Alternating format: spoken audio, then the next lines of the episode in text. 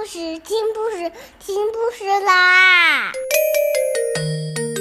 重要的事情说三遍，小屁哒啦啦，明天见！快来听故事吧！Counting down to Christmas. Teddy Bear could hardly wait for Christmas. He sat with his cat and crossed off another day on his calendar.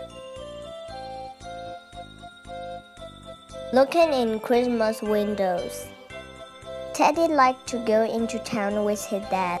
He loved the brightly colored toys in the toy store window, especially the yellow airplane. Building a snowman. Teddy built a big snowman with colorful eyes and a carrot nose.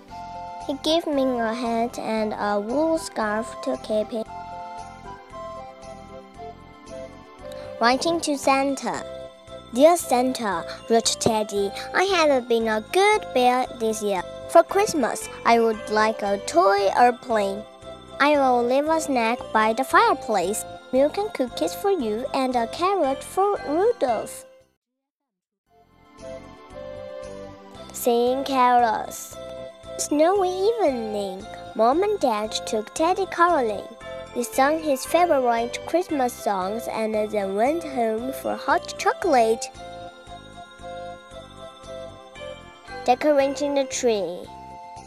Teddy and his dad decorated the tree together. Teddy proudly put the last ornament on the very top, the star he made the year before. Making Christmas cards.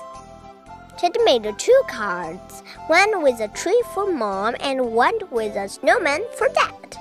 After carefully coloring them, he and his cat signed them with a kiss and a paw print. Wrapping a present. Teddy got some colorful wrapping paper and a long silky ribbon. With his cat's help, he remembered how to tie a big, beautiful bow.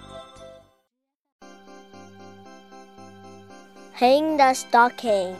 For bedtime on Christmas Eve, Teddy hung his stocking above the fireplace, where he knew Santa would find it. He imagined all the things it would be filled with in the morning. Looking for Santa's sleigh. Teddy was so excited he couldn't sleep. He looked out at the starry sky, hoping to see Santa's sleigh. Opening present from Santa. Early Christmas morning, Teddy ran to the living room and found his stocking overflowing with presents. Poking out of the top was the yellow